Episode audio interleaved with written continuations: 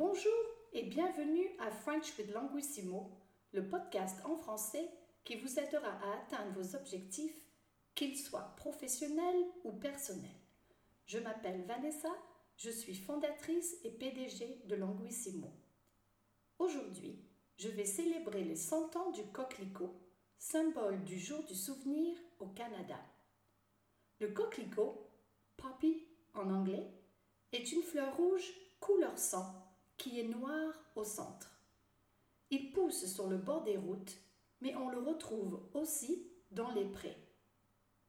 Lors de la Première Guerre mondiale, il poussait dans les champs où les soldats se battaient et mouraient.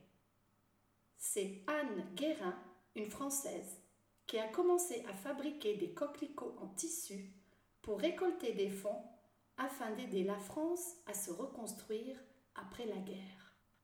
Elle s'est inspirée du poème de John McCrae au chant d'honneur. Le coquelicot est l'emblème de la Légion royale canadienne. Il représente le souvenir depuis 1921. Donc aujourd'hui, il fête ses 100 ans. Les Canadiens le portent généralement entre le 31 octobre et le 11 novembre pour se souvenir des personnes qui sont mortes lors de conflits ou de guerre. Quelques questions de pratique.